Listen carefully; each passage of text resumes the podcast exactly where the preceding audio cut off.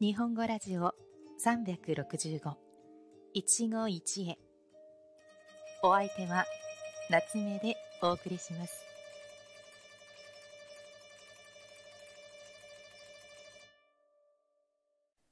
皆さんこんにちは。夏目です。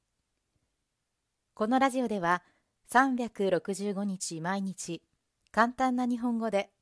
日本語や生活の話題を皆さんに紹介しています。短いので毎日聞いて日本語の勉強に役立ててくださいね。さて、昨日は現在の日本人の生活を表す言葉としてお一人様、一人まるという言葉を皆さんに紹介しましたね。まだ聞いていないよという人はぜひ第38回目の放送を聞いてみてくださいね。今日は昨日に少し関連を持たせて現在の日本に注目してみたいと思います。皆さんはリア充という言葉は聞いたことがありますか？リアはカタカナで書かれているので外来語でリアルのこと。ここでは言葉のリズムの関係で短縮されています。10は充実という意味ですから、つまりリアル充実ということになり、ネットの世界ではなく、現実の世界が充実していることを言い、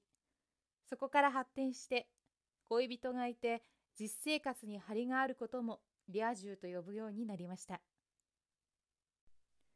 街角を歩く幸せそうなカップルを見て、リア充爆発しろなんて一時期はよく使われていたものでした。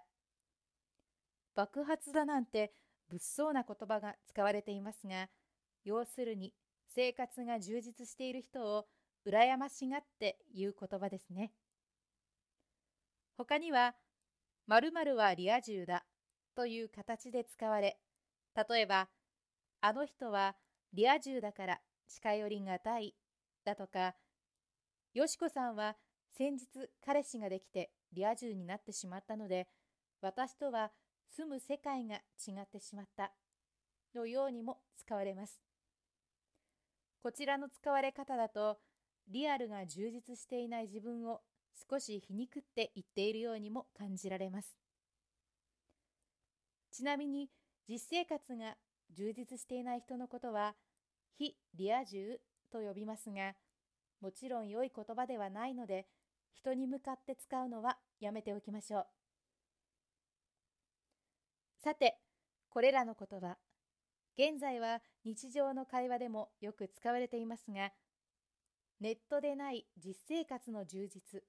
という意味からもわかる通り、本来はネットスラングでした。ネットだけでなく何でもそうですが、何かに集中してのめり込んでしまうと、